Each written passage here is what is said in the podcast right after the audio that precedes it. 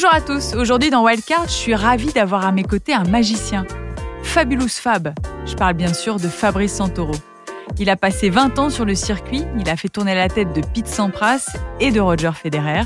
Il a été le roi du double avec Michael Yodra et c'est aujourd'hui un retraité épanoui avec qui j'ai la chance de travailler. Bonjour Fabrice Santoro. Bonjour Marie. Je suis ravie de t'avoir en face de moi, mon cher Fabrice. On se connaît un petit peu quand même, parce qu'on a travaillé ensemble évidemment, mais on va revenir sur ta vie, tes souvenirs, ta carrière, parce que tu m'as pas tout raconté déjà, je suis sûre? Par manque de temps, certainement. Entre deux, entre deux émissions, c'est toujours la, c'est toujours la course, mais je suis, euh, je suis ravi euh, également euh, d'avoir répondu présent à ton invitation. Merci. Est-ce que tu peux nous dire d'où est-ce que tu viens, ce que tu faisais juste avant de venir en studio ici? J'étais à la maison sur mon ordinateur comme comme tous les jours de la semaine, même tous les jours tout simplement, que je passe beaucoup de temps face aux écrans, à répondre à des mails, à gérer deux trois choses et à organiser ma vie. On va revenir donc sur ta très longue carrière, Fabrice. On va parler beaucoup de tennis, mais aussi euh, de ta vie, tout simplement. Est-ce que tu peux me raconter comment est-ce que tu as débuté le tennis? J'ai débuté euh, à l'âge de 6 ans et demi euh, sur le bord d'une autoroute où mon père enseignait ce sport seulement mercredi, puisqu'en dehors de ça, il travaillait à l'Arsenal de Toulon. Et puis un jour, un mercredi en fin d'après-midi, alors que avec maman on venait le récupérer, comme il y avait un petit peu de retard, et il m'a dit de, de, patienter dans un coin et j'ai euh, attrapé une raquette qui traînait euh, sur le bord du cours. Je l'ai, je l'ai prise à deux mains, bien évidemment, car elle était trop lourde. Et j'ai commencé à frapper des balles face à un mur. Et ça t'a plu? J'ai aimé le fait de, de voir cette balle revenir en permanence. Et cette balle et ce mur qui était beaucoup plus fort que moi, car lui ne ratait jamais. Et puis euh, quelques mois plus tard, tout est, allé assez vite. Hein. J'ai demandé à mes parents de, après avoir joué avec quelques copains, j'ai demandé à mes parents de m'inscrire à un tournoi euh, qui se jouait à plein centre-ville de Toulon. J'ai joué ce tournoi dans ma catégorie d'âge et euh, je l'ai remporté. Alors imaginez un enfant euh, de 7 ans qui joue son premier tournoi et soulève une coupe. Forcément, il a envie de recommencer. Exactement. Tu as eu évidemment envie de recommencer, mais tu t'étais pas entraîné avant? Si, j'avais j'avais joué pendant quelques mois et le mercredi, puis je jouais du coup, je jouais un petit peu le week-end et puis je jouais dans le au milieu de la route, dans le lotissement où, vivais, où je vivais avec euh, avec mes parents et euh, contre le mur du garage. Et c'est vrai que pour un un débutant, j'étais c'est toujours difficile de parler de soi-même, mais j'étais très adroit. Euh, à défaut d'être grand et puissant, j'étais très adroit. J'avais un, un, un, bon œil et je ratais pas la balle. Alors c'est pas de là à faire carrière. Il y avait encore un, gouffre, mais euh, mais j'avais cette faculté à, à attraper tout le temps la balle euh, et à faire des échanges sans rater. Ta famille aimait le tennis. Ton père, tu dis, était prof de tennis. Ta sœur joue au tennis aussi. Ma sœur jouait à un, bon niveau, puisqu'à l'âge de 16 ans, elle faisait partie des 3-4 meilleures françaises de son âge. Euh, mais lorsque j'étais tout gamin, à 6-7 ans, Sabine jouait. Mon père donc enseignait un ou deux jours par semaine. Et euh, avant ça, c'était un, il était un, très très sportif, excellent gardien de but, euh, qui serait aujourd'hui en l'équivalent de la Ligue 2. Ah ouais, pas mal. Pas mal. Ah, pas mal. Famille de sportifs. Ah oui, quand même. La vie était rythmée par le tennis euh, chez, chez vous? Très vite, très vite, elle l'est devenue, puisque lorsque euh, ma sœur et moi avons commencé à, à disputer des tournois, très souvent le week-end, euh, mon père partait d'un côté avec ma sœur et puis moi de l'autre côté avec ma mère ou, ou réciproquement. Euh, c'est vrai qu'il devait euh, systématiquement nous nous, nous, accompagner le week-end pour nous permettre de, bah, de, de jouer en compétition et on a failli on a failli ruiner nos parents. Ah bon pourquoi? Parce que le tennis coûte quand même assez cher quand on commence à, à faire des tournois. À, je sais pas, à 100, 200, 500 kilomètres, ça fait des allers-retours, ça fait potentiellement une nuit d'hôtel, des frais d'essence, euh, même si le carburant était moins cher qu'aujourd'hui. Mais euh, venant d'une famille modeste où mon père ouvrier était le seul à travailler, euh, avec euh, à l'époque, je me souviens, c'était 8000 francs par mois euh, pour toute la famille. Il faut faire attention le week-end quand on part. Quel était le rôle d'ailleurs de tes parents auprès de ta passion qui va devenir ton métier? Mais on sent qu'ils ont eu un rôle très important. En tout cas, ils t'ont toujours soutenu dans dans le tennis je, crois que mes parents ont eu le, le comportement idéal. C'est-à-dire qu'ils m'ont, c'est exactement ça. Ils m'ont soutenu, mais jamais forcé. Euh, J'aime pas trop les euh, les parents qui euh, forcent les enfants, les parents qui euh, où les familles, où le projet était plus fort pour les parents que pour les enfants. Je trouve ça assez destructeur. Mais c'est pas du tout dans ce modèle-là que j'ai grandi. Ton père t'a entraîné même Alors mon père m'a entraîné euh, lorsqu'il a beaucoup plus tard, hein, lorsque j'avais 24-25 ans. Avant ça, je lui avais déjà demandé de, de m'entraîner, de me suivre sur le circuit. Il m'avait répondu la chose suivante euh, si euh, pour te suivre, il faut que j'arrête de travailler. Si j'arrête de travailler, il faut que tu me payes. Et l'heure de question que tu me payes. Donc, je t'entraînerai peut-être un jour lorsque je serai à la retraite. Et euh, lorsqu'il a pris sa retraite, il a accepté de m'entraîner, mais il n'a jamais voulu que je le paye. Et c'était bien d'être entraîné par son père? C'était euh, c'était fantastique. On a des moments, euh, on a des souvenirs euh, extraordinaires, euh, des émotions très fortes, des moments de tension aussi. Mais bon, les, les, moments de tension entre parents et enfants, qu'on fasse du sport ou pas, il y en a toujours.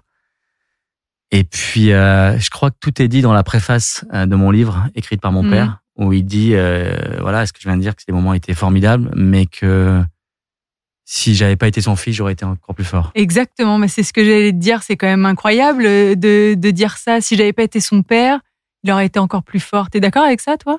Ouais, complètement, parce qu'il y avait un. Et là, encore une fois, je me rends compte à quel point mes parents sont exceptionnels. C'est-à-dire que je, dans l'apprentissage, le coaching, il y avait, il y avait pour eux, pour mon père, il y avait des limites à ne pas dépasser, puisqu'il y a une relation euh, père-enfant qui est beaucoup plus importante qu'entraîneur champion. Et euh, donc voilà, tout est dit dans, dans, cette phrase. Il a jamais dépassé cette limite? Non, jamais. Il a tout fait pour que je sois un, un bon joueur.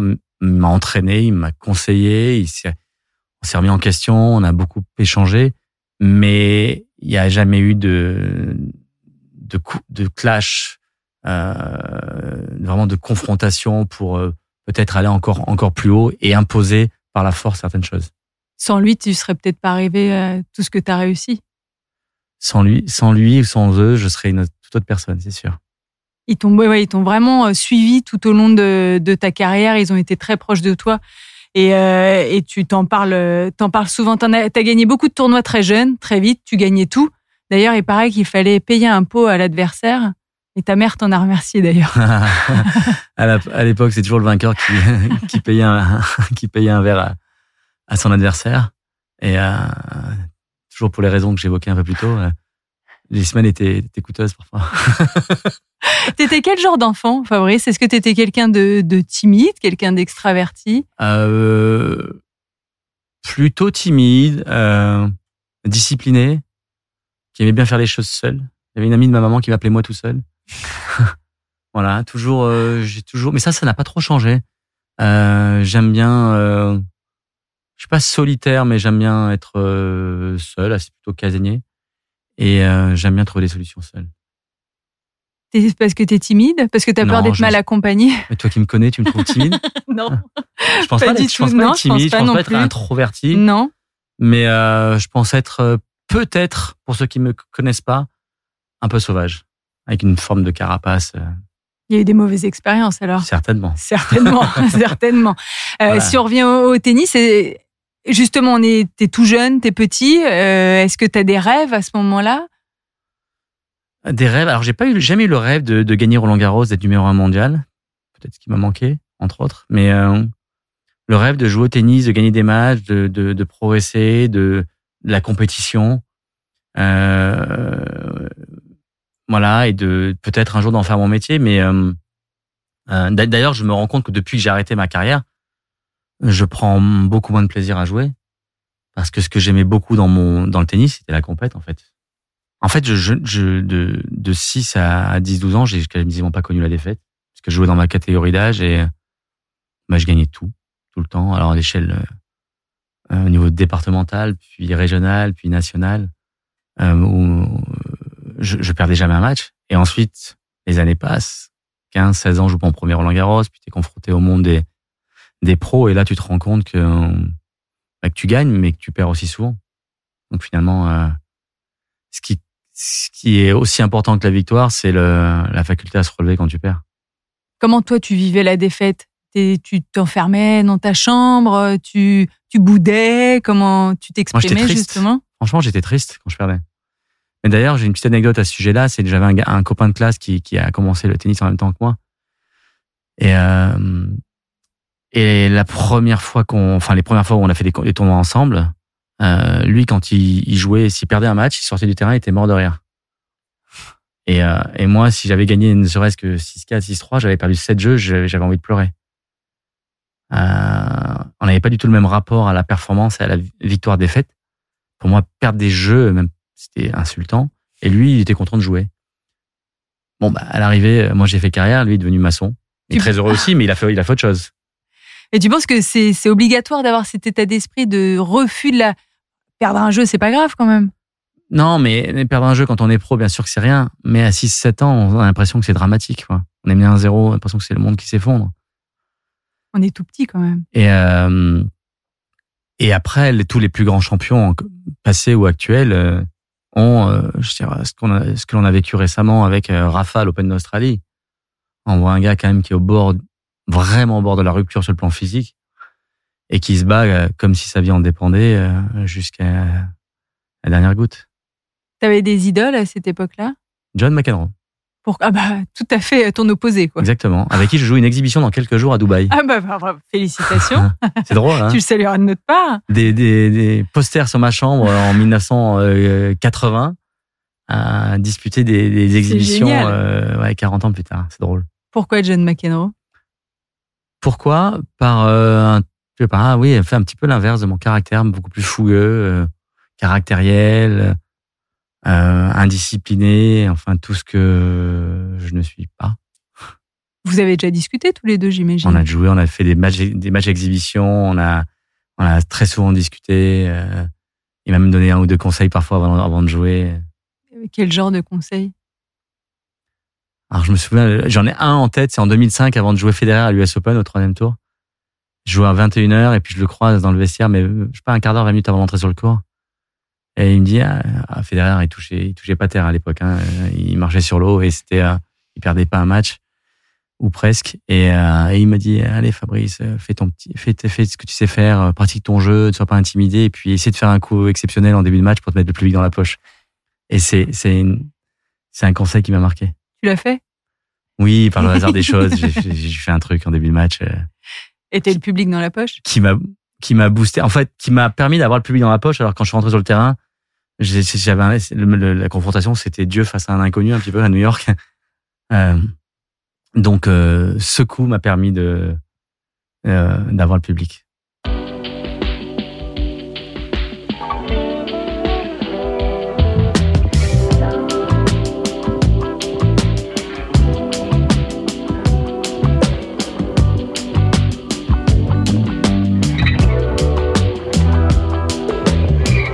T'as décidé très jeune de devenir professionnel de tennis, d'en faire ton métier. C'était vraiment dans cette optique-là, d'en faire ton métier? La discussion euh, qui m'a amené au monde professionnel, je la revois comme si c'était hier, parce que c'était euh, à Roland Garros, en haut des, escaliers, près du restaurant. Euh, c'est mon entraîneur de l'époque, Luigi Borfiga, qui, convoque mes parents et moi-même et qui nous dit voilà, Monsieur Madame Santoro, votre fils a votre fils a 15 ans et demi. Euh, il est plutôt précoce et euh, il a le niveau pour passer professionnel. Euh, donc mes parents l'écoutent, etc. Moi j'écoute et, et, euh, et mes parents disent mais c'est-à-dire donc euh, comment ça va se passer? Est-ce que là il rentre en, seconde et et, euh, et l'entraîneur a répondu bah il faudrait qu'il arrête ses études pour se lancer pleinement sur le circuit professionnel et jouer courir le monde toute l'année. Et euh, moi je dis à mes parents mais qu'est-ce que je dois faire? Et je me souviens ça encore une fois c'est quelque chose qui guide qui a guidé ma carrière et qui me guide encore ma vie aujourd'hui. C'est mon père m'a dit euh, euh, c'est pas nous de choisir, fais ce que tu veux mais fais-le à fond. Et euh, il m'a dit choisis les études, choisis le tennis, mais quel que soit ton choix, va au bout, va, va au bout. Et du coup, euh, alors j'ai tenu ma parole, j'ai choisi le tennis, je l'ai fait pendant 21 ans jusqu'au bout, de, de, de 16 à 37 ans. Et, et encore aujourd'hui, dans ma reconversion, à chaque fois que je fais des choses, je vais tout le temps au bout des choses. Est-ce que t'as regretté euh, arrêter tes études? Parce que c'est tôt de s'arrêter en seconde. C'est très tôt, c'est euh, beaucoup trop tôt puisqu'on passe à côté de, beaucoup de choses sur le plan culturel, mais aussi sur le plan de sa vie d'adolescent. Euh, j'ai pas connu les soirées, j'ai pas connu la fac, j'ai pas soirée, les soirées tout ça. Mais euh, mais j'ai connu d'autres choses. Mais j'ai fait 30 fois le tour du monde, donc j'ai une ouverture sur le monde qui est plus. En fait, en fait, j'ai un parcours qui est qui est différent, hein, qui est, qui est pas comparable avec euh, le modèle classique. Et euh, comme je dirais que depuis depuis au moins 20 ans, euh, quand on est un peu curieux, c'est très facile d'apprendre, c'est facile de se cultiver, c'est très facile de s'informer. Et moi, j'ai cette curiosité-là, donc je pense que j'ai fait des des études à ma façon. Voilà, j'ai avancé, je me suis euh, je me suis formé sur la route, sur le tas et au fil des années. Mais on, on doit avoir envie, non, des fois, d'avoir une vie euh, classique, d'aller voir des copains, de sortir sans regarder l'heure, sans se dire bah faut que j'aille me coucher, j'ai un entraînement demain ou Mhm. euh, j'ai un match. Non, ça ça t'a pas manqué ou est-ce que c'est avec le recul où tu te dis euh, c'est vrai que ça aurait été sympa un peu plus de ça? Ça ne m'a pas du tout manqué, mais j'ai toujours eu conscience que me que ma vie était différente. Euh, je me souviens le soir de mes de mes 20 ans, euh, enfin le matin de mes 20 ans, j'ai mon, mon meilleur ami qui m'appelle et qui me dit alors qu'est-ce qu'on fait ce soir? On fait la fête, on va en boîte, etc. Je dis hop, hop. Euh, calme-toi, demain j'ai entraînement. Euh, et puis euh, finalement, moi je voulais rien faire. Et finalement, il a débarqué à, la maison avec genre, euh, deux copains, trois copines. On a commandé des trucs et, et on, on, a, on, a, on a bricolé quelque chose pour, pour boire un verre tous ensemble. Et à 10h30, j'ai foutu tout le monde dehors parce que j'avais entraînement le lendemain.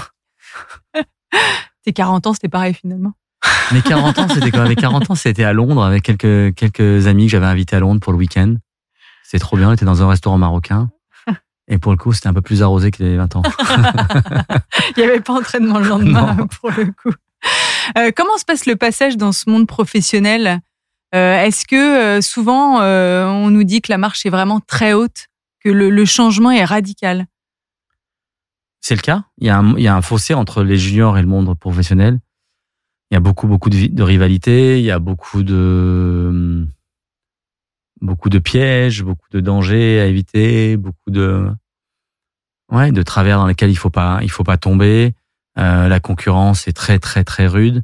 Il y a, il y a très peu de, très peu de place. Hein. Imaginez un, je sais pas, votre, euh, euh, votre fille, ta fille, pardon, qui souhaiterait euh, devenir joueuse de tennis professionnelle, c'est-à-dire qu'elle elle prend le pari de réussir dans un dans un monde où il y a 100 150 élus dans, dans le monde. C'est quand même super ambitieux comme projet. Euh, elle choisirait d'être euh, dentiste, avocate, d'ouvrir une boulangerie, un restaurant. Il y en a quand même plus de 150 dans le monde, quoi. Donc c'est très ambitieux de se dire je vais devenir tennisman professionnel avec si peu d'élus. Mais euh, pour revenir au, monde professionnel, c'est euh, c'est très difficile. Alors de l'extérieur, les gens disent ouais, dans le sport, euh, tout est beau, mais de l'intérieur, tout n'est pas très beau. Et tu dois le savoir très certainement dans le, dans le monde du basket. J'imagine que tout n'est pas parfait. Et à l'intérieur, bah, c'est encore une fois, quand on est dans un univers où il y a un peu plus d'une centaine d'élus, bah, c'est la guerre. T'as été déçu un peu? Ou finalement tu, tu savais à quoi t'attendre? C'est très formateur. Ça, ça renforce, ça, ça arme pour le pour la vie.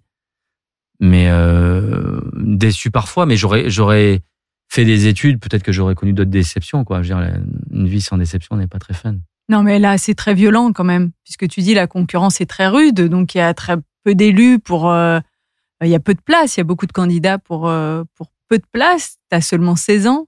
Mhm. Euh, à ce moment-là, est-ce que tu es entouré ou finalement tu fais face à tout ça euh, tout seul? Euh, non, je suis très bien entouré. Toujours pareil. Hein, mes parents, ma sœur, j'en ai on fait bloc. Euh, puisque quand, quand j'ai débarqué à Paris et que j'ai eu mon appartement à l'âge de 16 ans et demi, euh, je gagnais bien ma vie. Euh, c'est quand même déstabilisant de se dire j'ai 16 ans et demi, je vis seul à Paris, j'ai mon appart, je gagne mieux la- ma vie que mes parents, euh, et finalement euh, toutes les conneries sont à portée de main. Voilà. Donc après, est-ce que je les fais ou est-ce que je choisis de les faire ou pas? Euh, Mais toutes les tentations sont là, tous les jours, tous les soirs, tous les week-ends. Euh, j'ai entraînement, est-ce que je reste et je me couche, est-ce que je sors et je bois, est-ce que je, je, je est-ce que je fume, est-ce que je fume pas, est-ce que je, voilà, est-ce que j'ai envie d'être un champion ou un demi-champion? Et cette question, elle peut, on, peut se la poser tous les jours. Il y a un milliard de tentations et euh, pour le coup, je suis bi- bien resté sur les rails. T'as jamais fait de bêtises? Si, si, si, j'ai fait des bêtises, mais j'ai, j'ai, j'ai fait des toutes petites bêtises, voilà. C'est quoi Euh, ta plus grosse bêtise? Déjà, je, suis rentré à 23 heures. Non, non, c'est pas ça. Mais euh, moi, déjà, j'ai jamais allumé une cigarette de ma vie. J'ai jamais pris de, euh, de drogue, bien évidemment. J'ai euh, pas bu d'alcool durant toute ma carrière, même si aujourd'hui j'apprécie vraiment les bons, les bons vins. euh, voilà. Après, il m'est arrivé de me coucher tard. Il m'est arrivé euh, à la vie. Hein. On a même rencontré des mondes.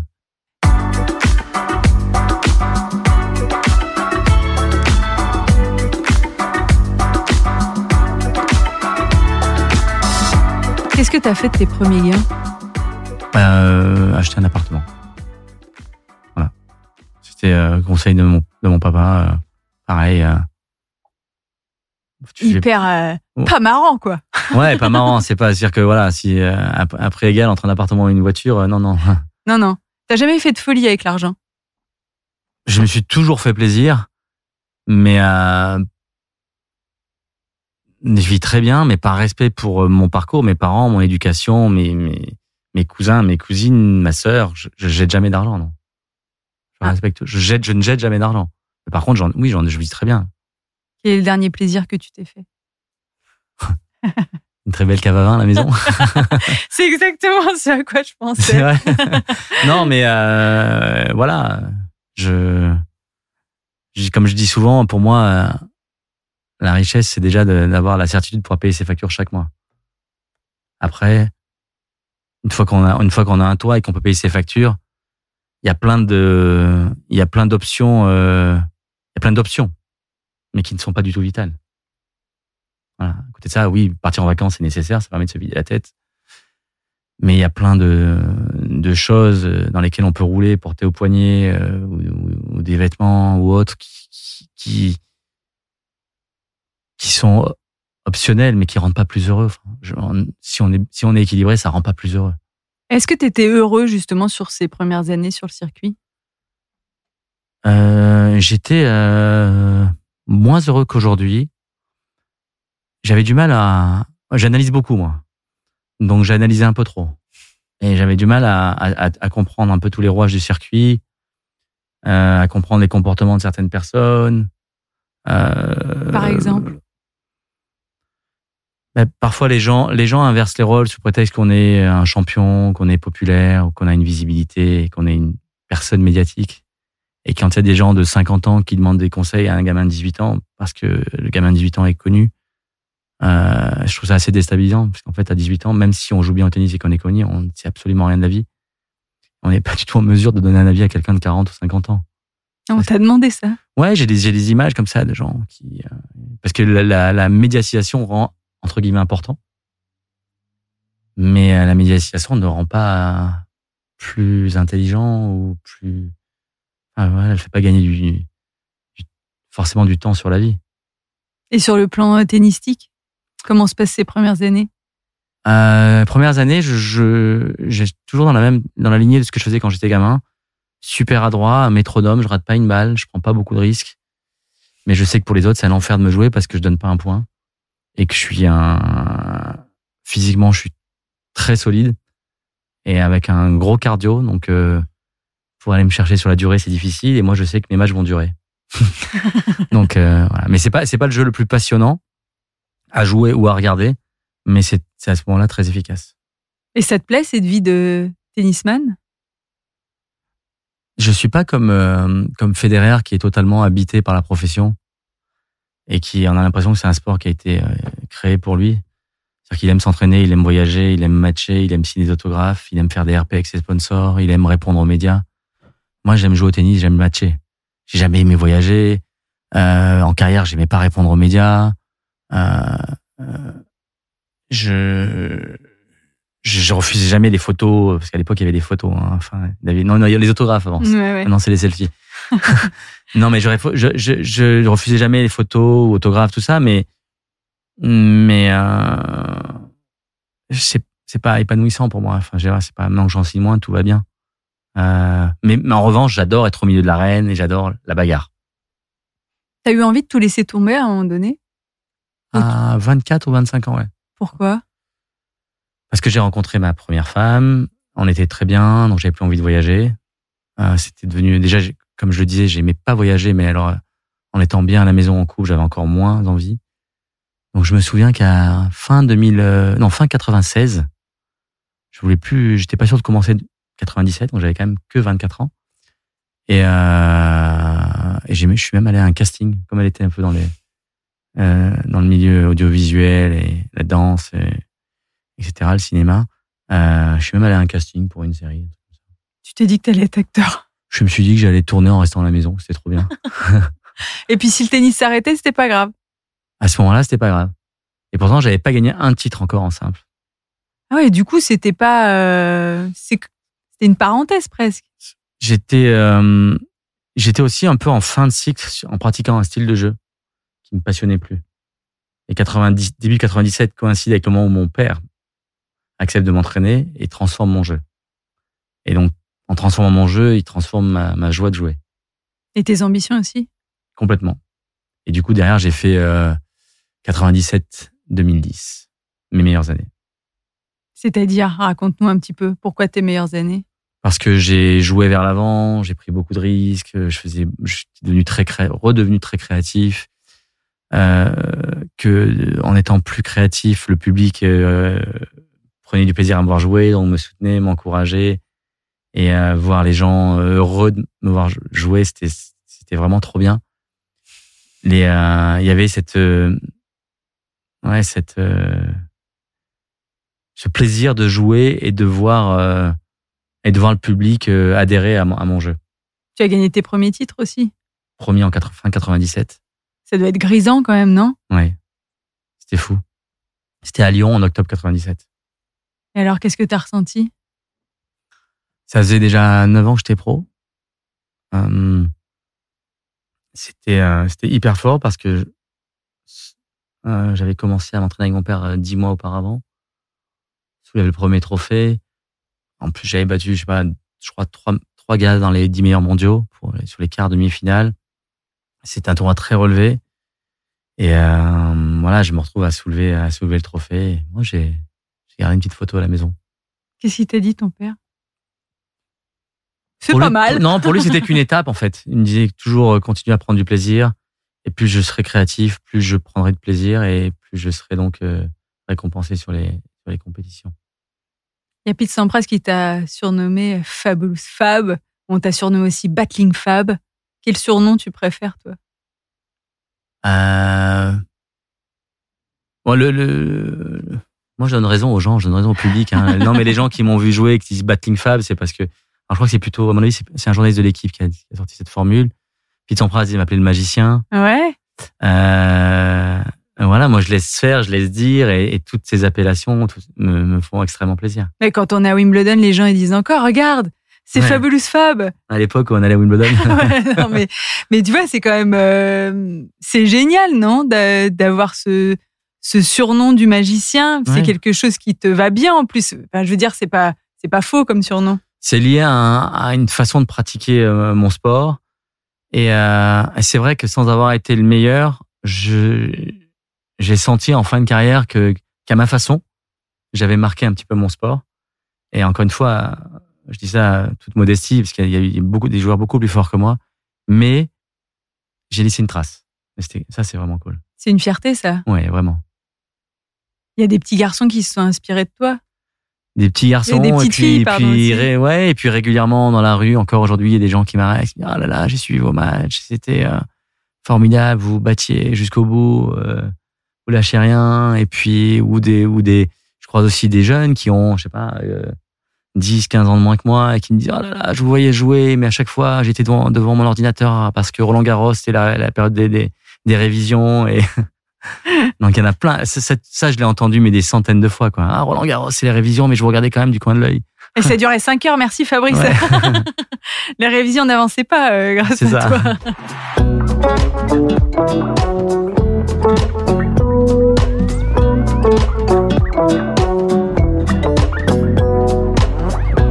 plus beau souvenir de ta carrière Euh, Victoire en Coupe Davis à Melbourne en 2001. Pourquoi? Parce qu'on était euh, une, entre guillemets une petite équipe de France qui allait défier, euh, L'ogre australien qui allait exactement, qui allait défier, euh, dé- défier, pardon, la Dream Team australienne avec Hewitt numéro 1, Rafter numéro 4 ou 3, Woodbridge numéro 1 en double. On allait donc chez eux, sur leur surface, le gazon, devant leur public.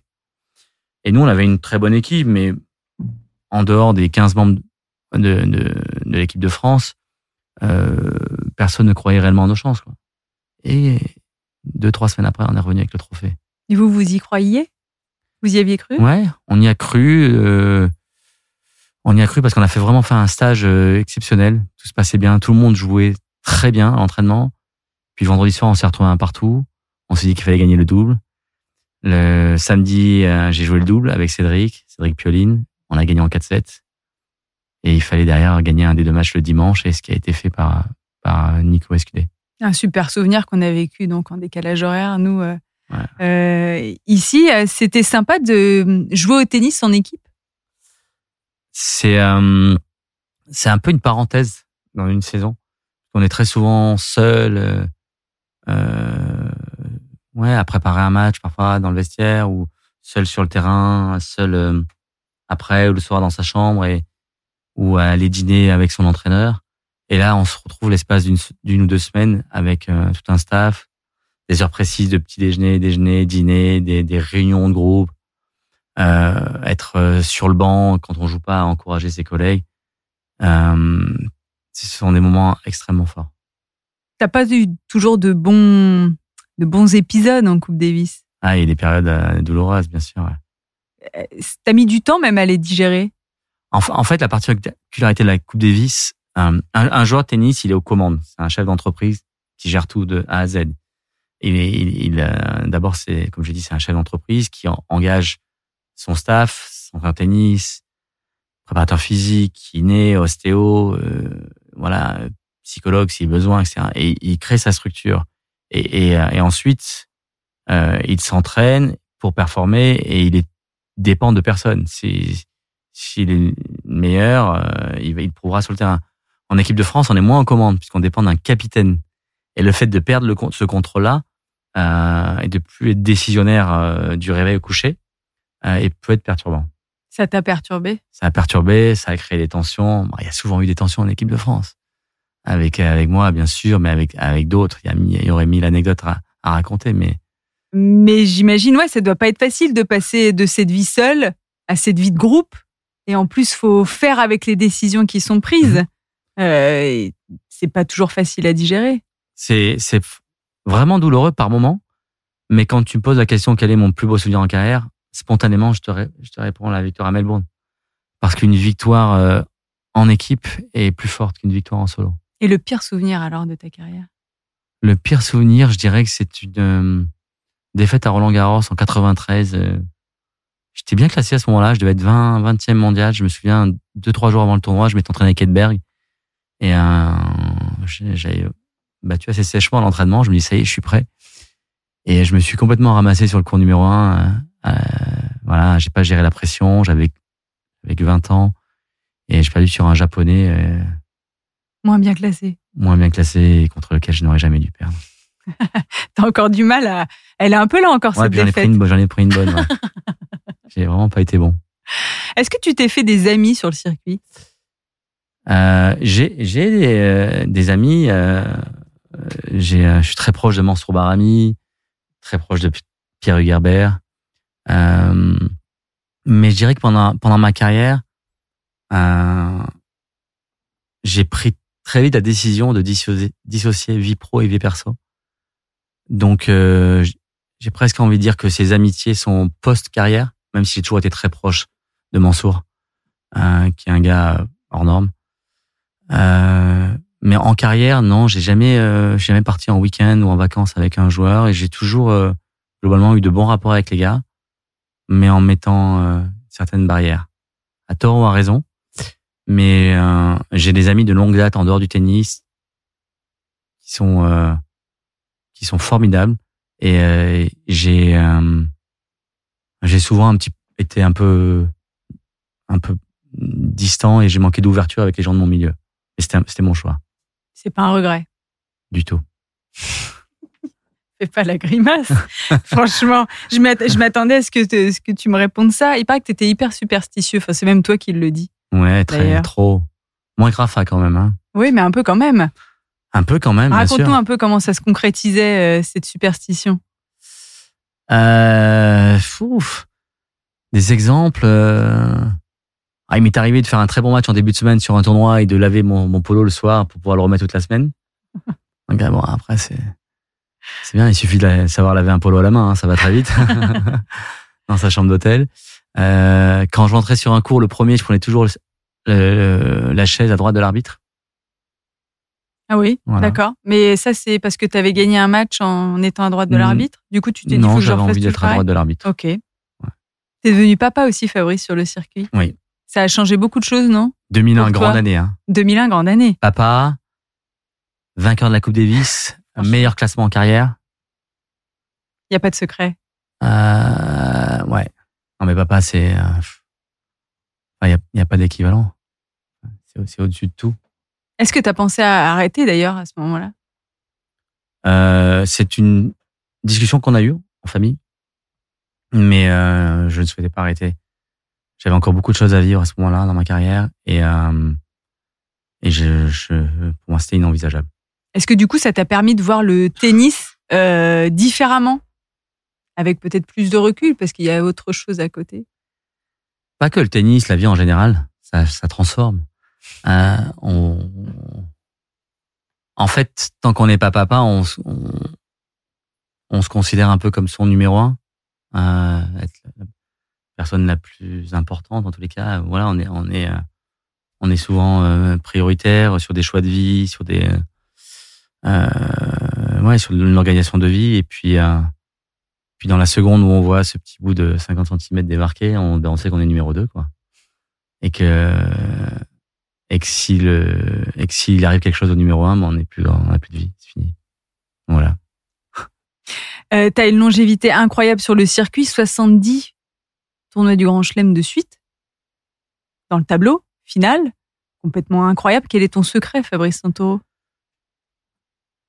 Très bonne hygiène de vie, donc euh, peu, vraiment peu de blessures, euh, pas d'écart, toujours 9 heures de sommeil par nuit pour bien récupérer. Euh, je faisais attention à ce que je mangeais, comme je disais plutôt, pas de pas de cigarettes, pas d'alcool, beaucoup d'étirements, massage. J'ai toujours été très à l'écoute de mon corps. C'est que quand on fait du sport de haut niveau, ben pour progresser, il faut aller chercher la limite. Et quand on approche de la limite, il y en a toujours des voyants qui s'allument. Et, et, et il faut vraiment euh, être capable de discerner si ces voyants sont parfois orange ou rouge. Orange, on peut passer. rouge, il faut s'arrêter. ouais, ouais, c'est plutôt important si tu veux garder tes points. Voilà. Euh, et, en l'occurrence, c'est si tu veux garder ton, ton physique. Donc, euh, je crois que c'est très important d'apprendre à connaître son corps quand on fait du sport de haut niveau. Parce que parfois, quand il y a un voyant rouge qui s'allume, c'est pas anodin. Il est pas rouge par hasard et il faut savoir s'arrêter. Tu as été coach aussi après ta, ta carrière auprès de Pierre Hugues Herbert notamment. Est-ce que mhm. c'est un rôle qui t'a plu? Si je pouvais faire ce métier en dormant chez moi tous les soirs, euh, je le ferais les 20 prochaines années. Qu'est-ce qui te plaît Surtout Hugues. euh, ah, le fait de euh, partager son expérience, de, de renvoyer un peu l'ascenseur, d'essayer de faire gagner du temps à, un jeune joueur. Ça rejoint un petit peu ce que je disais tout à l'heure, c'est que j'aurais aimé, euh, hmm. bah, j'aurais aimé avoir 40 ans à 20 ans. Euh, donc quand on se dit, bon, bah, à mon âge, j'essaie de rentrer dans la tête d'un joueur de 20-30 ans et de me dire à son âge comment il perçoit son métier, comment il gère les points importants, comment il aborde le stress, sa carrière, la récupération, parce que je suis passé par là et je sais ce qui se passait dans ma tête à ce moment-là.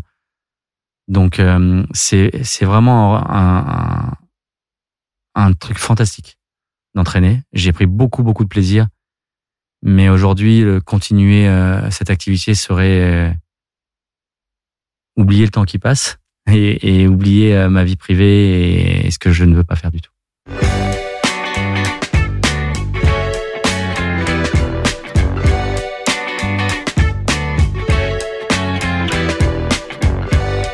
Pourquoi tu as décidé d'arrêter de, de jouer? À quel moment tu t'es dit, bon, bah là, ça y est, euh, je j'étais 40e ou 50e mondial, mais euh, j'avais beaucoup de difficultés à avoir ma fille et c'était devenu très très très compliqué en termes d'organisation de vie privée.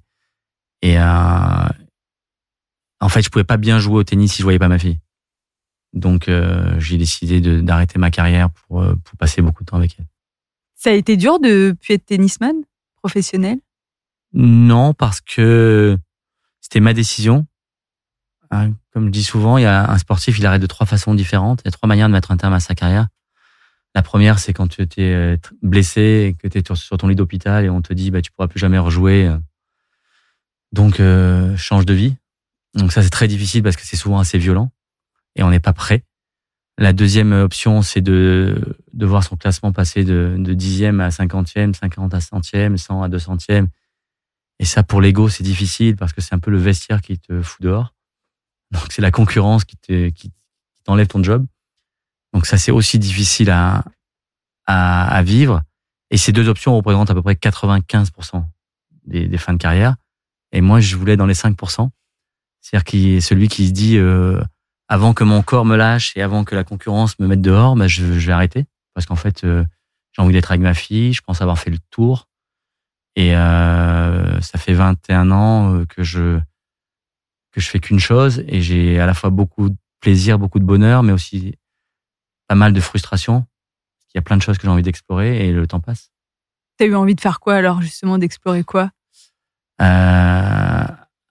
Alors dans le tennis, j'ai eu envie d'explorer euh, un petit peu toutes les facettes du métier, c'est-à-dire entraîner, faire de la radio, faire de la télé, être euh, actionnaire sur un tournoi, euh, jouer des matchs exhibition. J'avais envie de voir un petit peu les coulisses, donc j'avais envie de, de voir toutes les facettes.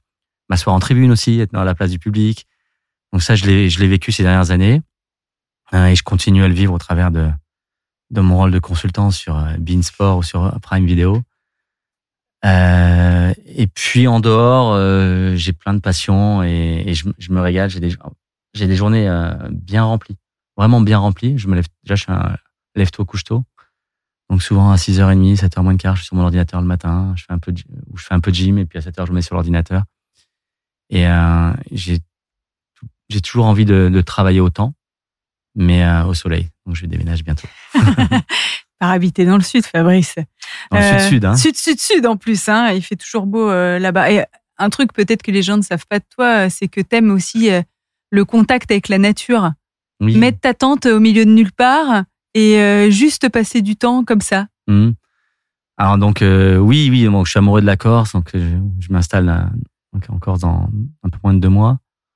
Et c'est vrai que j'aime vivre des choses différentes les randonnées font partie de, ces, moments-là où, euh, où je peux partir en, montagne euh, sur une ou deux journées, marcher euh, 9 heures, dormir sous une tente, euh, prendre une petite douche froide, euh, voilà, grignoter un petit truc mais pas grand-chose et marcher, marcher, regarder les paysages et, et profiter de la nature. Et finir avec une bonne bouteille de vin pourquoi pas, mais en haut des, des sommets corses, en général, la bouteille est rare. Elle est lourde à, à, porter, à porter. Quels sont tes rêves aujourd'hui, Fabrice? Parce que bon, il en reste des années encore des choses à vivre. J'espère. Euh, des rêves. Euh, continuer à avoir de nouveaux projets, qui pour moi sont vraiment l'essence de la vie. Le jour où on n'a plus de projet, ça devient un peu compliqué. Euh... C'est quoi ton prochain projet, à part déménager? Déménager euh, un projet, projet perso, nouveau, nouveau, nouveau challenge de, de vie professionnelle. Tu veux pas me dire ce que c'est? C'est un projet dans la finance. Ah oui, carrément. Pour quelqu'un qui, ah, complètement différent. Pour quelqu'un qui a pas fait d'études dans la finance, ouais. Un nouveau Tout projet. seul ou accompagné? Avec euh, deux associés.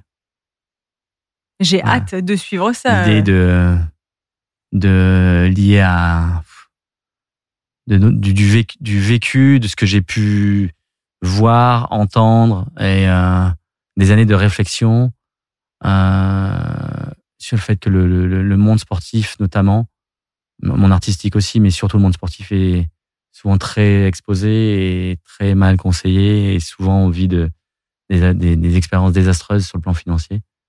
Donc, euh, moyen de d'essayer de, protéger les sportifs euh, qui sont abusés. Les conseiller aussi, peut-être? Ouais. Moi, ça a toujours été une, une passion. Euh, On t'a conseillé, toi? Euh, mon papa, jusqu'à mes 30 ans, gérait ça, gérait tout ça. Ensuite, c'est moi qui ai pris le relais. Et, puis voilà, je, je crois qu'aujourd'hui, sur, on n'est jamais assez prudent, jamais assez méfiant, vigilant. Euh, sur Internet, on peut apprendre plein de choses.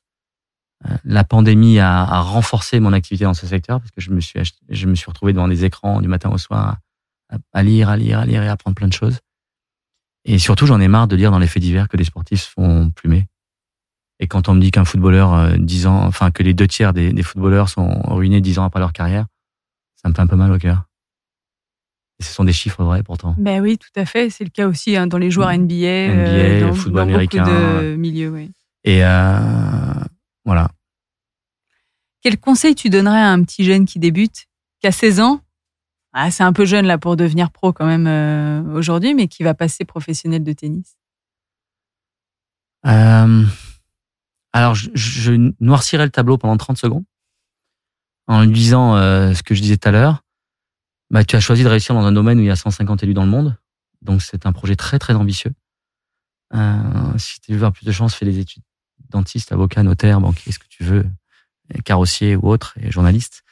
euh, Je sais pas. Mais euh, voilà, donc tu, tu, tu, tu, tu te lances dans une voie qui est extrêmement compliquée. Maintenant, une fois que j'ai noirci le tableau, euh, sache que c'est un, c'est fantastique ce que tu as choisi.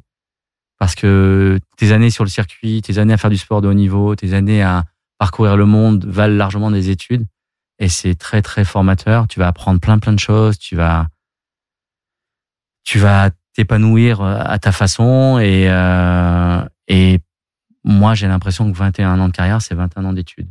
Mais alors une forme d'études, mais euh, j'ai appris des milliers de choses et le, le tennis est je pense un des sports les plus les plus formateurs du fait que euh, comme je disais tout à l'heure on, on est on est un tennisman c'est un chef d'entreprise donc c'est pas c'est pas un, un, un salarié euh, d'un d'un sport collectif et qui, qui dépend d'un président, d'un entraîneur qui va le faire jouer, pas le faire jouer et, et qui aura rendez-vous devant le bus à 10 heures.